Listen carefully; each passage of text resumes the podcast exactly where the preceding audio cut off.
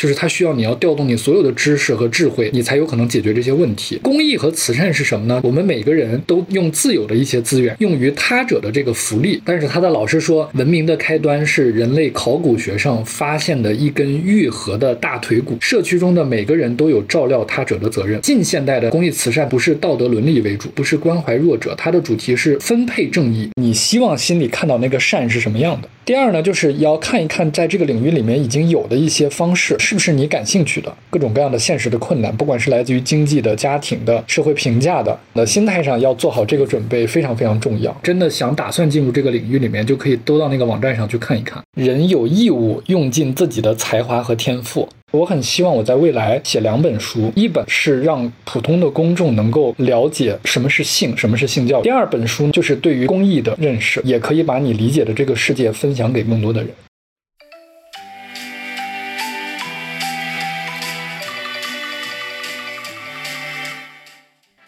不想不想不想一样的生活，寻找别样的生活，别一样生活。刚刚跟一直在跟你聊的是关于公益的工作。其实你的这个工作经历这么长，对于你刚刚讲的这三个概念——政府、公益和商业，就这几个概念之间的这个对于社会的价值，你是怎么看的？明白。对。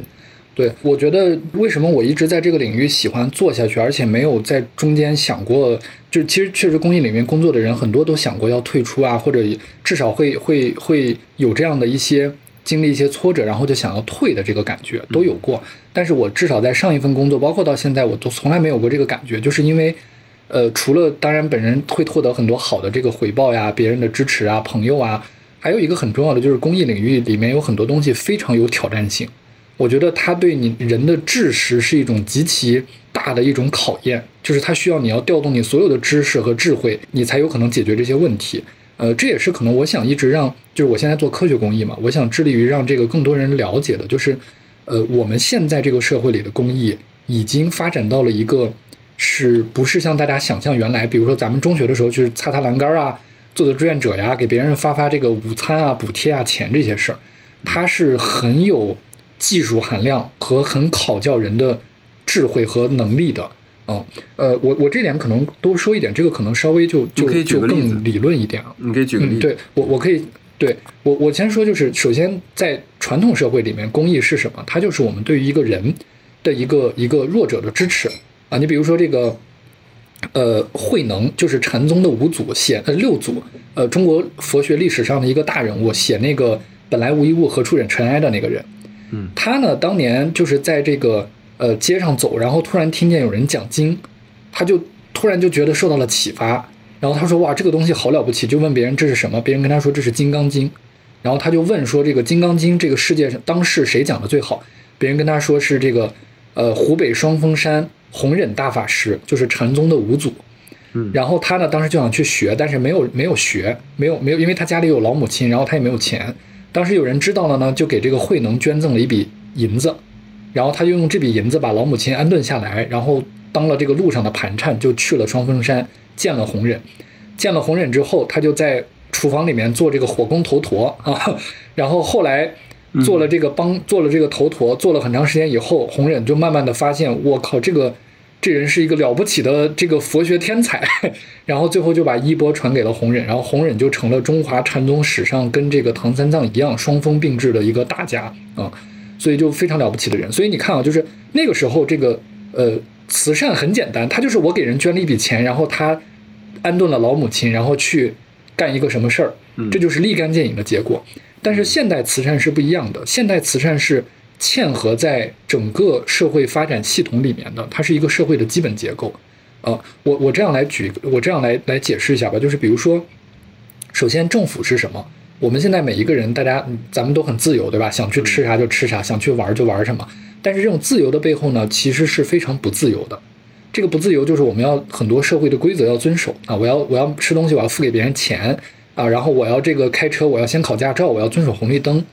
那么政府是什么呢？就是在一个社会里面，每一个人他都让渡出了自己一部分的权利，然后组成了公共权利。所以公共权利呢，就可以让每一个人，因为在在原始社会里面，每一个人都很自由，但是他有很高的风险，就是我可以自由的伤害别人，谁惹了我，我就可以把他杀掉，但是我也面临着被其他自由之人伤害的可能。嗯，所以我们为了每一个人都能稳定的发展，我们就需要建立秩序。那我们就让渡出一部分权利，然后公共权利就可以就建立秩序。比如说他组建军队保家卫国啊，然后他这个收收税，然后收来税以后就可以去兴办教育啊，然后这个呃修桥铺路，然后建立这个公共卫生体系。所以这就是我们政府的由来啊，就是任何一个国家的政府都是这样的，就是人民让渡了一部分权利，组成了公共权利，政府就是这个公共权利的代表，然后我们能够去做这个社会的规则体系、法律制度等等。啊，只不过就是各个国家民族，呃，因为他们这个特点，所以这个公共权利让渡的这个过程是不同的啊。有的让渡的大一点，像美国，它就更注重个人的自由；有的让渡的更多一点，就像咱们国家更注重这种集体的幸福和自由。这个新冠疫情就是一个典型的表现。所以呢，就是这就是政府的这个由来。而商业呢，这个我们都知道，就是当时中学就学过嘛，就是自由交换，因为我们有了剩余物资，我交换了，我用皮毛交换了对方的兔子，对方用兔子交换了对方的浆果。每个人的生活都可以得到提升，所以我们就是只要有了剩余物资，在一个市场里面自由的交换就可以。呃，但公益和慈善是什么呢？就是我们每个人出都自有的，就是用用自有的一些资源，然后去用于他者的这个福利，这个就是公益的一些起源。我我我可以给你讲一个很好玩的故事啊，就是人类学，这是一个很现在很实行的一个学科。人类学这个学科的奠基人叫做玛格丽特·米德。啊，他是一个学者，他是这个奠基人之一吧，也不能说完全是奠基人。他呢就讲过一个有一个很有意思的轶事，就是他的学生有一天问他的老师，因为这个老师是一个特别了不起的大学者，就问他老师这个文明的开端是什么？他的学生呢当时以为他会回答说，文明的开端是一些什么鱼钩啊、陶罐这些这些这些这些工具。嗯，但是他的老师说，文明的开端是人类考古学上发现的一根愈合的大腿骨。股骨就是大腿骨，为什么是这样呢？因为他说，丛林法则里面的生存是非常残酷的，就是一个群体里面有一个个体被伤害了，他马上就会被群体所遗弃。嗯啊，你比如说那个非洲草原上角马奔腾的时候，几千只角马，但是有一个角马受了伤，其他角马不会去救它，它很快就会死了啊，没有人去关怀它。其实人类社会早期也是一样，那个老老年人就被遗弃了，然后受伤的人就被遗弃了。他说这个。考古学上发现的这根愈合的股骨代表了什么呢？就是代表了当时有人，因为我们自然状态下一个人大腿骨骨折要六个月的时间内才能恢复，嗯，这就代表了有人当时把他带到了一个安全的地方，照顾了他六个月的时间，吃喝拉撒。你想在那样的一个远古的条件下，就说明花费很多的精力。他说这代表着为什么他认为的是文明的开端，它代表了一件事儿，就是人类开始学会了一件事儿。就是我们有义务照料跟我们相同的人，嗯，这个其实就是我们现在公益领域社区工作的一个基础。社区工作是什么？社区工作的一个基本理念就是社区中的每个人都有照料他者的责任。嗯嗯，所以这就是你看公益慈善的起源是是是因为这样的哦。所以公益随着这个发展呢，它在社会里面的表现是不一样的。在我们传统社会，就是古代的时候啊，公益慈善更多的是一种道德伦理上的视角。它就是它的主题就是关怀弱者。我们知道这个社会上有很多这个弱者，我们需要去关怀啊。那个古代的时候，我们说这个鳏寡孤独啊，就是最弱势的群体。那没有没有孩子的老人，没有呃没有没有人照顾的孩子，然后失去夫妻子的丈夫，失去丈夫的妻子，还有这些呃残疾等等这些人，所以我们要照顾他们。呃，那么到了近代近现代的呢，公益慈善它不是道德伦理为主了，它更多的是一种经济视角的。所以它的主题不是关怀弱者，它的主题是分配正义，就是它承担了一个社会资源很好分配的作用。呃，我我不知道，可能这个商业领域啊，其实前一段时间不是那个阿里和腾讯都各拿出了五百个亿，然后做这个未来的可持续嘛？呃，为什么呢？因为国家在提这个第三次分配。第三次分配是怎么来的？就是一九九四年的时候，咱们国家一个很著名的这个呃经济学家叫李以宁，他是这个李克强的老师，嗯，他就提出了一个社会的资源的分配，他说要经过三次。第一次呢是由市场的原则进行分配的。啊，比如说我写代码，然后做成了产品，公司盈利了，所以来付给我工资，这就是第一次分配。但是第一次分配呢，它可能造成很大的不公，比如说有的人的一年的薪水可能是另外一些人的几万、上千倍、上万倍。啊，所以他说很大的这个不公，所以我们要进行第二次的分配，就是由政府来进行分配，我们通过收税然后来调节啊，比如说遗产税、房产税。然后我们用这些税来兴办教育，来做转移支付，来做社会保障体系，这样能让弱势的群体也得到很好的生活的保障，让人口能够从这个阶层之间能够流动。这个就是第二次分配。但是第二次分配还不够，我们还要进行第三次分配。就是我们要动员每一个人拿出自己一部分的私有资产，然后去用于公共性的福祉。所以它呢，在现代社会这个公益慈善，它承担的作用就是一个分配正义的过程。嗯，它要调节整个社会财富的一个分配。呃，为什么是这样呢？就是我们现代社会啊，产生的很多弱势的群体，它都不是因为弱势人群本身，而是结构性的。比如说，我们我们都知道城市化是好的，每个人都想要城市化，想要用 WiFi，想要有外卖，想要有这种呃先进的空调啊等等这些东西。但是你知道，一个国家在大力城市化的过程中，一定会产生一个群体。就是流动人口以及留守儿童，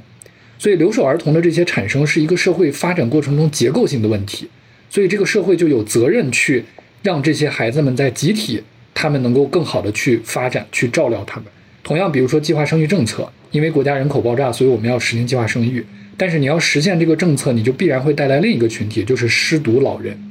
就是这个呃，在成长过程中孩子夭折了，但是这个双亲他没法再生育了，年纪大了。那么他们老年人的时候就很难有人去照料，所以就是就是因为现代社会发展很复杂，所以它它在发展的过程中就一定会结构性的造成一些群体的落后。那所以这个现代的公益慈善就就在经济学上承担了分配正义的这个视角，它就需要让这个资源更好的去进行调节。但是到了未来啊，就是更更更后现代的这个过程中，这个呃这个这个公益慈善它就是转移到了从经济学变成到了一种政治学的。视角的一个过程，它就不是一个分配正义，而是关于善的选择或者善的想象。呃，它是什么意思呢？就是我们有一些这个这个善的底线是政府需要去解决的，比如说一个社会基本的秩序的维持，比如说每个人的生存的权利啊，这个法律的保障等等。但是呢，每一个人在一个就比如说假设啊，当我们真的实现了我们这个呃，比如说我们这个一百年的复兴的目标。然后相对来说，我们都能生活在一个比较成平的时代，然后贫困的人群也没有了。这个时候呢，每个人就会对社会提出一个更高的需求，所以我对于一个善就有了想象。每个人对于这个善的想象是不同的。比如说，我认为环境保护更重要，我认为一个美好的社会里面动物都应该得到保护，我认为一个好的社会里面每个孩子都应该接受好的性教育，而可能他认为这个美好的社会是一个社会里面呢都能够这个这个这个残障者都有权利得到生存发展。这个时候呢，就是。它就是一种政治学的意义，就是每一个人都有一种对于善的理念的想象，所以我们的这个公益呢，就变成了这个社会上有不同的人的去通过公益来实现我对于善的想象，然后这个社会就会有很多很多不同的善，所以这就是早年啊，这个费孝通先生就是咱们国家这个社会学的鼻祖，他就讲过十六个字，特别特别经典，就描述了一个美好社会的想象，也就是说我们那个政治学意义上的那个。公益慈善的一个一个一个想象，这六十六个字是什么呢？他就说：“各美其美，美人之美，美美与共，天下大同。”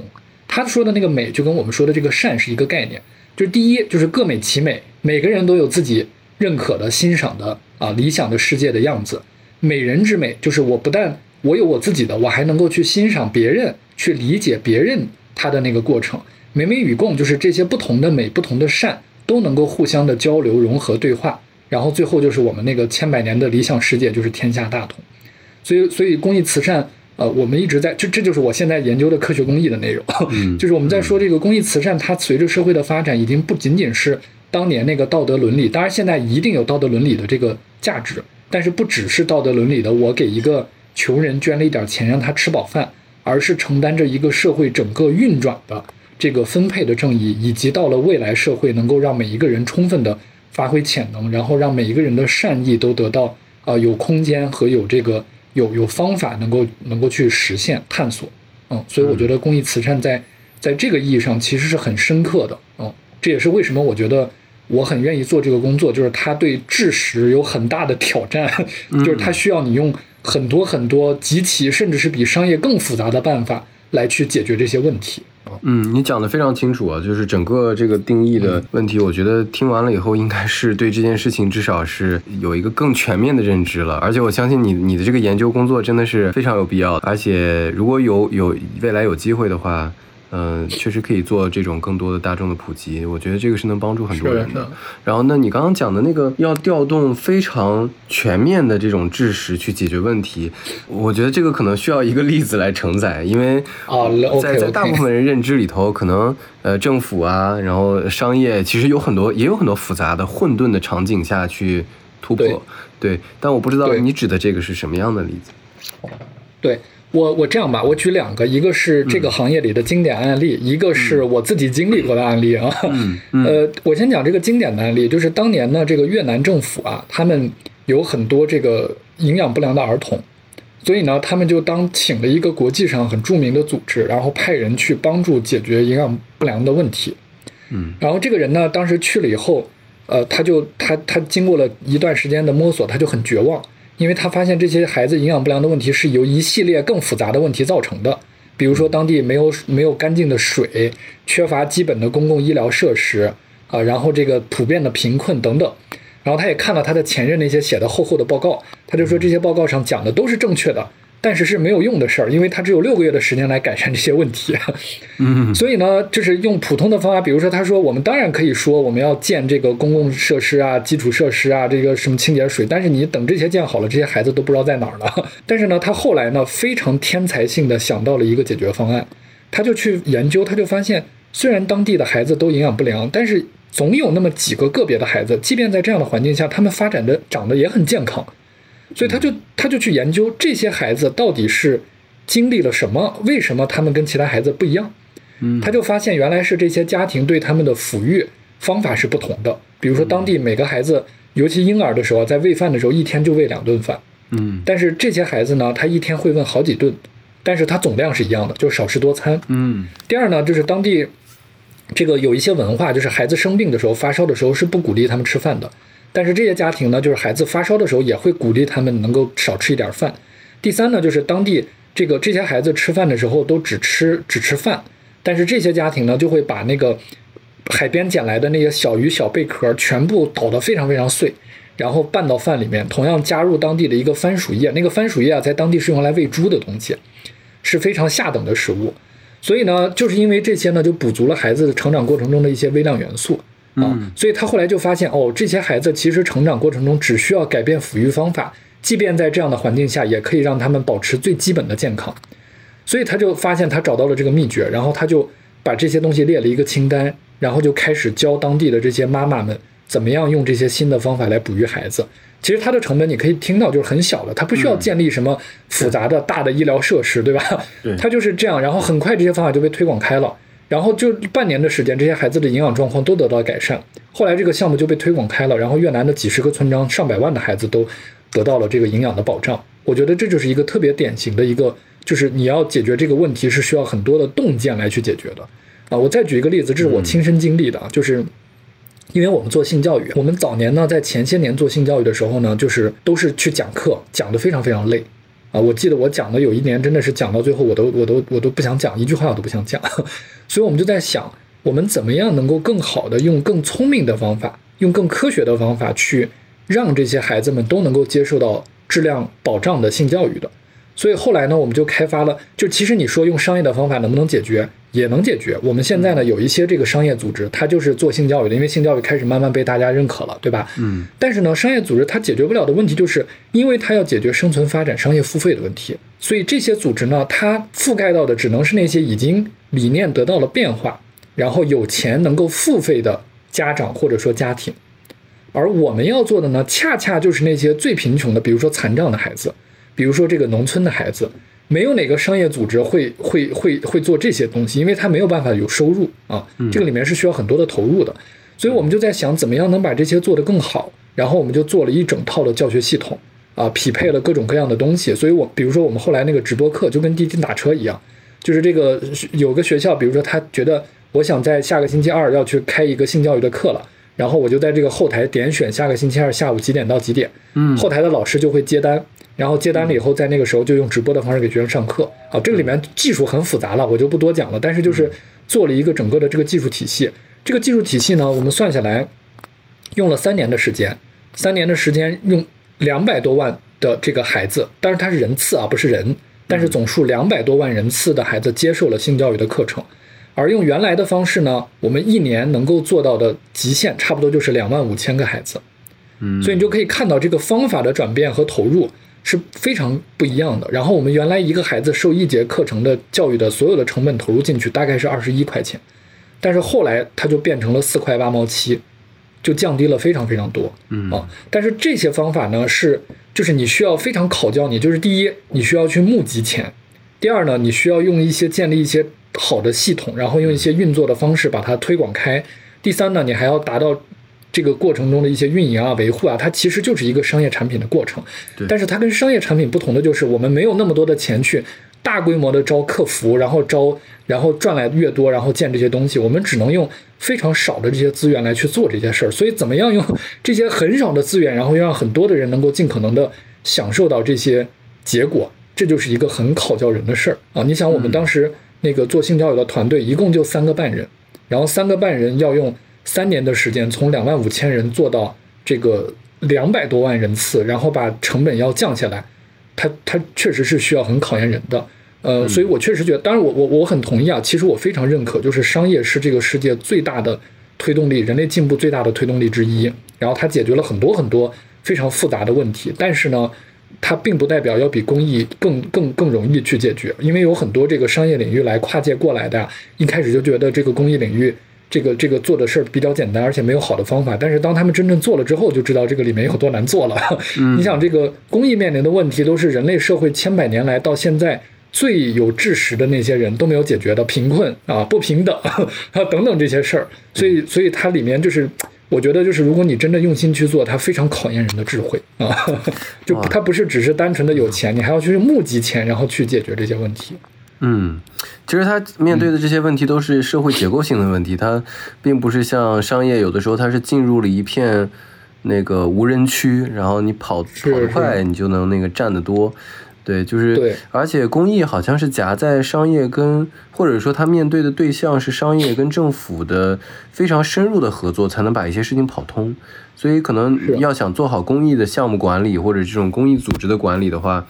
你就要对于商业和呃政府都要有非常深入的理解。是，所以早年的时候，咱们国家，呃，一开始是不叫非政府组织，也不叫这个公益组织，也不叫社会组织的。最开始呢，是引用了国外的一个定义，叫第三部门。嗯第三部门的意思呢，就是第一、第二部门是政府和商业。那么当时定义就是第三部门做的是什么呢？就是第一、第二部门做不了也不愿意做的事儿。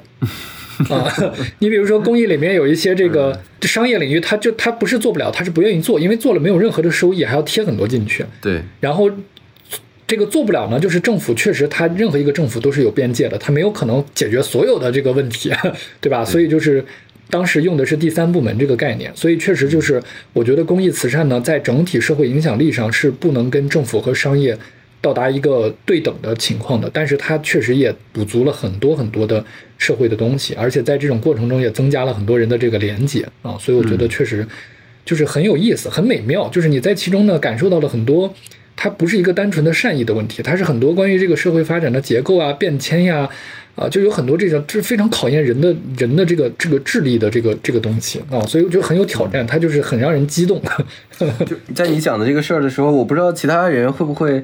呃，就是因此觉得这个事儿，如果万一有机会想做的话，会比较难啊。但是你当时讲的时候，我会觉得这个事儿这么有挑战。还真的是可以尝试一下的，就是会会，也许会有这种感觉。因为我们的话题是关于生活方式啊，我们刚刚谈的这些问题，我是特别有兴趣想跟你好好的，回头有机会再深入聊一下的。这这些问题背后本质上讲是社会发展的问题嘛。关于生活方式的话，因为有一些人，我相信他是会认真考虑过以后是不是会走上公益慈善的路。那如果有人想考虑这个方式，或者说考虑有一部分的精力投入在公益的事情上，嗯，你会对于这种新入者或者说新手来说，什么建议？有什么建议是吧？我觉得呢有几个建议吧。就是第一呢，就是当你想要做公益的时候，你还要先想清楚你你想你真的感兴趣的是什么事儿。当然说宏大一点，就是我刚才说的，你希望心里看到那个善是什么样的。嗯，呃，所以公益有很多领域，你可能需要先去看一看，你是环保啊、教育啊，还是健康啊，就是这些领域，这个我觉得这是第一位的。嗯、就是你要想清楚，你要我不知道这个是不是跟这个有关系啊？你说的一个是补偿性的，一个发展性的，就是从这种分类上讲，也是一种大的考虑方向，是吧？呃，对，但是但是核心我觉得还是先从那个议题开始，因为每个议题里面也有一些补偿的一些发展的，对，所以你第一要想清楚的就是你对什么话题感兴趣，呃，因为公益领域实在太大了，理论上说什么都可以算在这个领域里面，呃，这是第一步。第二呢，就是要看一看在这个领域里面已经有的一些方式，呃，是不是你感兴趣的？我觉得这个也很重要啊。第三呢，我一般建议，如果没有在一开，就是比如说你是在商业领域或者别的领域做了一部分，然后想对公益领域感兴趣啊，我觉得最好不要一下子就跳到公益领域，还是可以先从这个联系一些组织，然后从这个志愿工作开始做起。这样呢是一个很好的过渡，也能让你看到这个过程中，就是真正实质中的这个工艺和想象中的工艺一定会有一些差别的啊。你在这个过程中可能会有一些。非常大的这个心力和精力的损耗，呃，我我其实是坦诚的讲啊，就是我觉得我的很多朋友他们对公益感兴趣，一般情况下我都不建议他们进来的，嗯，我都会先描述一下这个领域里面有很多各种各样的现实的困难，不管是来自于经济的、家庭的、社会评价的，呃，还是你进入公益领域里面要面对的各种各样的一些问题，呃，但是如果你确实想好了，我觉得还是可以先从志愿工作做起。然后参与一些组织的一些志愿活动，哪怕是跟着别人去帮帮忙，比如说在组织什么活动的时候维护一下秩序啊，搬个凳子呀什么的，至少你能看到那个活动的组成的样子以及怎么样去开展的。呃，那么在这个过程中呢，如果你觉得确实很符合你的理想，你就可以尝试着过来。因为我我们原来就有过几个这样的，他们就是原来学校的老师或者是别的领域的呃志愿者啊，然后他做着做着觉得你们这个确实很感兴趣，我就想来，能不能来？然后最后就变成了我们的同事。呃，也有这样的，所以我觉得就是要要做好这样的准备吧。第二呢，就是还是心态上的准备也很重要。就是当你做一个职业工作的时候，一定会有很多很多你自己觉得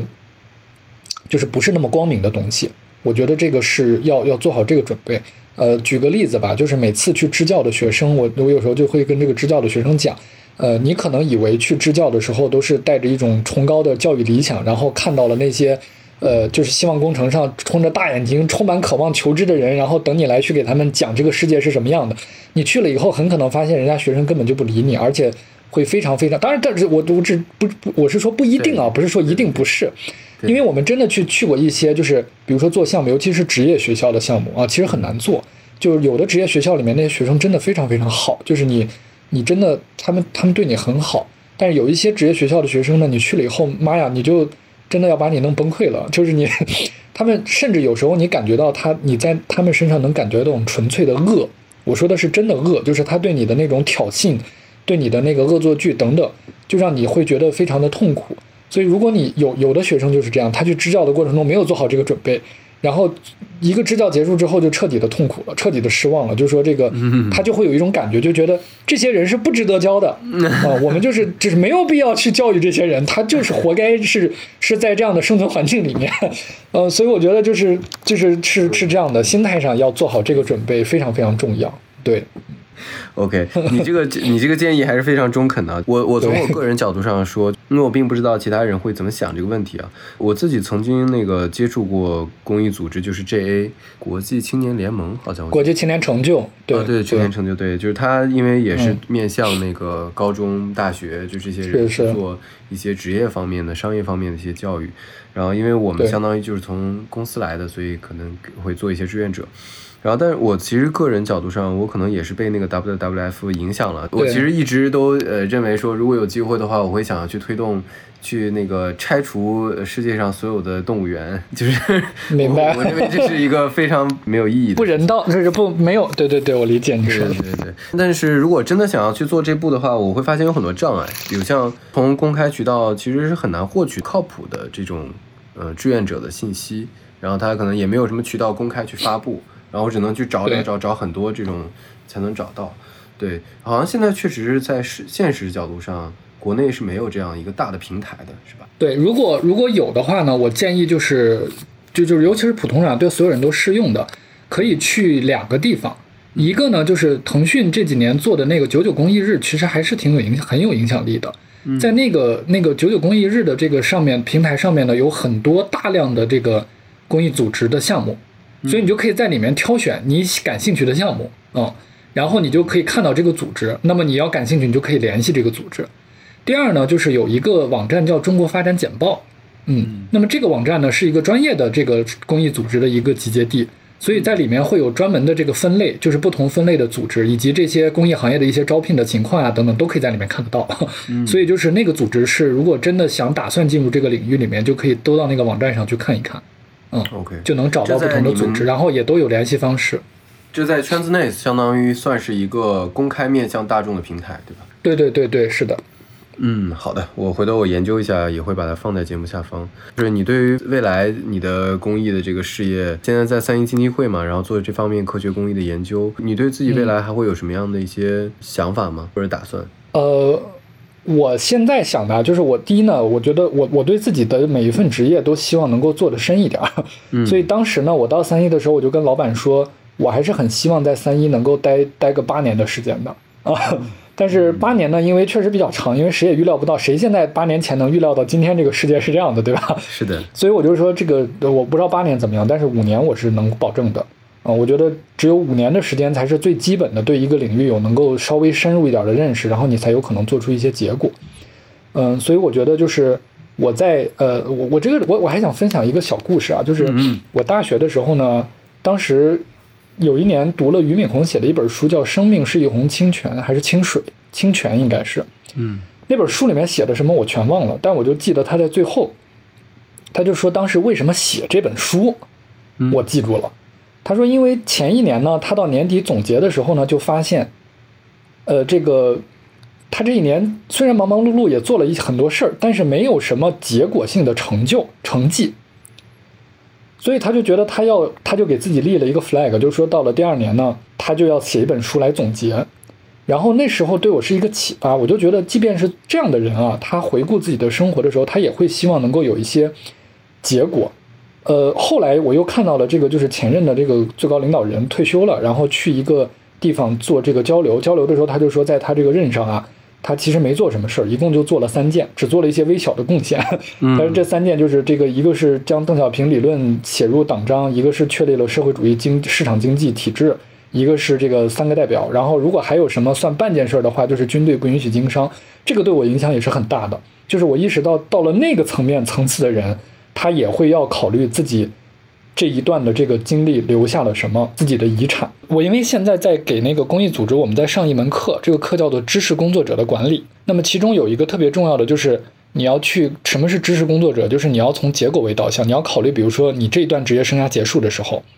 你希望能留下什么？我呢就希望我在三一的第一个阶段，就是我以四年为阶段，我很希望，或者说我在三一的工作吧，我我很希望这个研究的科学公益的这个内容能够帮助。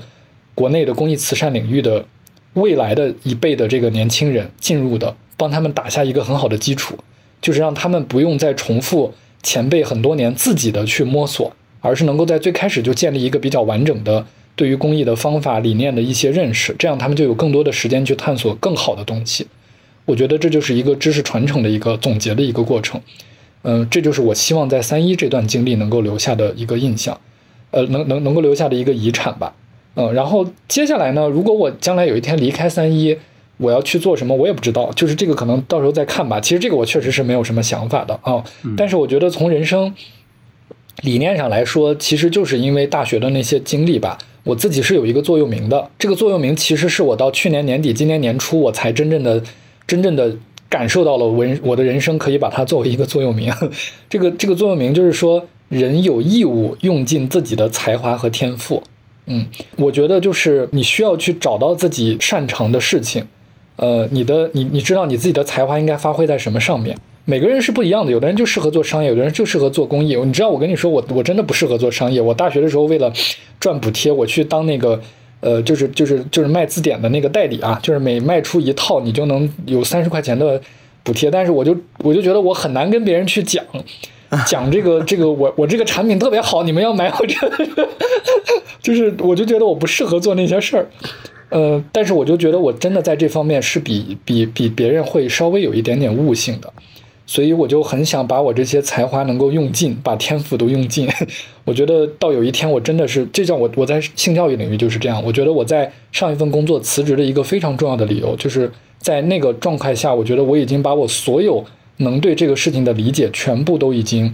呃，写出来了，呃，留下了，而且我走了之后，这些东西不会因为我走就没了，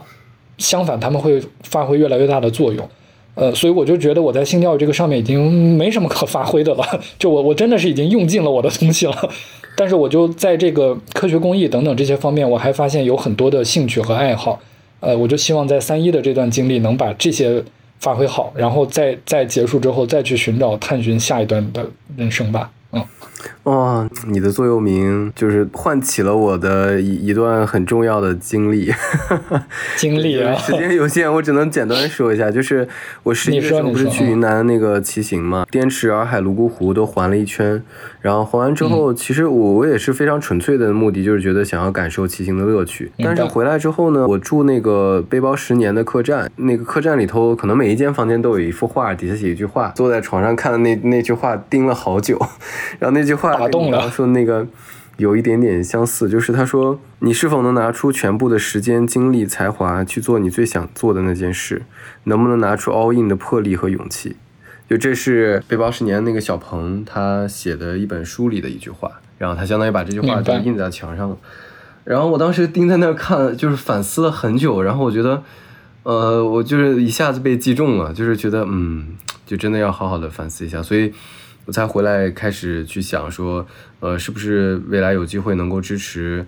数字游民这些旅居的人，能够更好的跟组织之间的关联，呃，然后就开始做这个电台，然后想去发现更多的有意思的生活方式。你刚刚在讲这个点上，确实是一下子打动了我。而且你你在定义这个未来方向的时候，你你是会按照八年这样的一个时间跨度去考虑问题。我觉得现在在在这样的一个时代的这个 影响下，这是很难得的事情。呃，其实也还好啊。我觉得就看，就是说到底还是说，这还是又回到了那个问题，就是看你想过什么样的人生吧。啊，我我当时想，为什么是八年呢？因为八年后我刚好四十岁。嗯，所以四十岁的时候，我就想再再能休息一年，然后再不过那个时候会面临更高的风险，因为就是，嗯，确实，我我跟你说啊，就是去年我我毕业的时候，不是毕业，就是我去年离职的时候，我就，最开始的时候，我最初的打算其实是休一个月，嗯。嗯，但是呢，我就觉得休一个月太短了，我觉得这这十十年的时间真的是很用心的在工作，我需要缓解一下。嗯呃，然后呢，我又觉得又想到我这个，我就想了三个月行不行？然后我就想到我在北京住了这么久，我还没有看过北京的很多好的东西、好的地方，呃，什么天坛呀，什么各种。然后三个月呢，后来我就想，三个月好像也好短。啊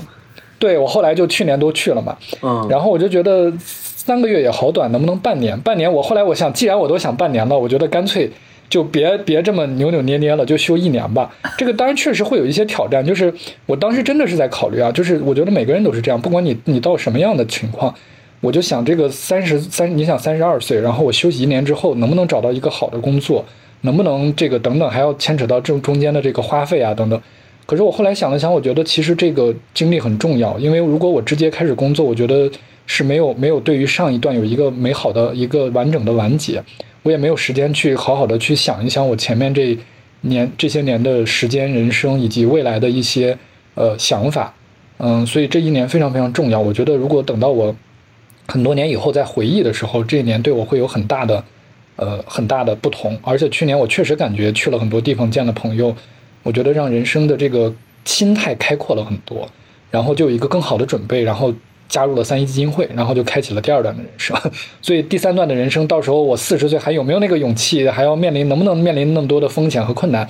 那个时候我就不确定了。所以我就想先把三十岁的修完，然后 四十岁再说吧。嗯，你的这个经历会激励到很多人。回到这个节目的话题啊，嗯，呃，如果未来可见的未来哈，它也许因为技术的进步。人和人之间的关系会又一次发生变化，尤其是现在眼看着可能世界被整体数字化之后，虚拟 对，进到元宇宙了。我不知道你们在研究的时候会不会涉及到这样的社会的话题，就是说，如果未来关系发生变化了，那公益这件事情对于你们来说会有什么样的影响？那以至于说，现在对于大家想要去花一点精力去做这件事情，是不是会更容易一点了？呃，哇，你问了一个好深刻的问题。没有没有。呃，我对对对，我觉得第一呢，其实是没，我们还目前没有考虑过这样的事情。嗯，就是在这个公益的这个事情上。呃，但是呢，你刚才说的那个内容，其实在我原来做的性教育的里面倒是讨论过很多遍。嗯。因为因为我们讨论的是关于就是当人类的关系发生改变，尤其当我们现在其实不是未来啊，就现在的技术已经完全能够。让一个人在生理上感受到，就是人和人的这种性是没法体验到的愉悦的，就是那种特别极强的生理刺激。呃，我们怎么去看待人的性的关系的这个转变？呃，未来的这个亲密关系是怎么样去构建的？等等。